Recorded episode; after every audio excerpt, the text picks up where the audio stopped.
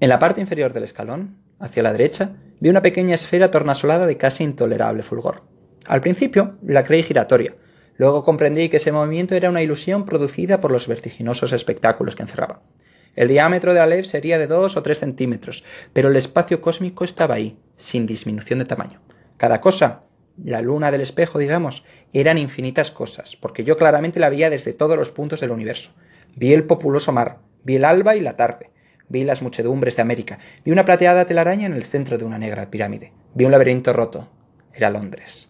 Vi interminables ojos inmediatos escrutándose en mí como en un espejo. Vi todos los espejos del planeta y ninguno me reflejó. Vi en un traspatio de la calle Soler las mismas baldosas que hace treinta años vi en un zaguán de una casa en Fraiventos. Vi racimos, nieve, tabaco, vetas de metal, vapor de agua. Vi convexos desiertos ecuatoriales y cada uno de sus granos de arena. Vi en Invernes a una mujer que no olvidaré.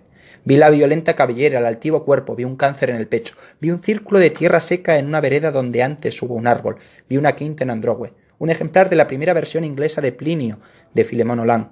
Vi a un tiempo cada letra de cada página. De chico, yo solía maravillarme de que las letras de un volumen cerrado no se mezclaran y perdieran en el decurso de la noche. Vi la noche y el día contemporáneo. Vi un poniente en Querétaro que parecía reflejar el color de una rosa en Bengala. Vi mi dormitorio sin nadie. Vi en un gabinete de Alkmaar un globo terráqueo entre dos espejos que lo multiplican sin fin. Vi caballos de crina remolinada en una playa del mar Caspio en el alba. Vi la delicada osatura de una mano. Vi a los sobrevivientes de una batalla enviando tarjetas postales.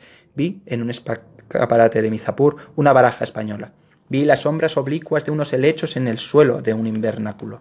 Vi tigres, émbolos, bisontes, marejadas y ejércitos. Vi todas las hormigas que hay en la tierra. Vi un astrolabio versa. Vi en un cajón del escritorio y la letra me hizo temblar, cartas obscenas, increíbles, precisas que Beatriz había dirigido a Carlos Argentino.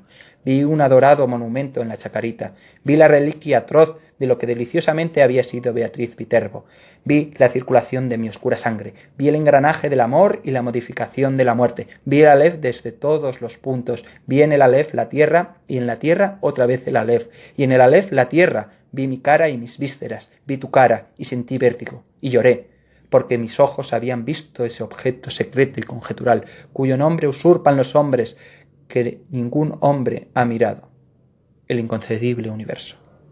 Sentí infinita veneración, infinita lástima.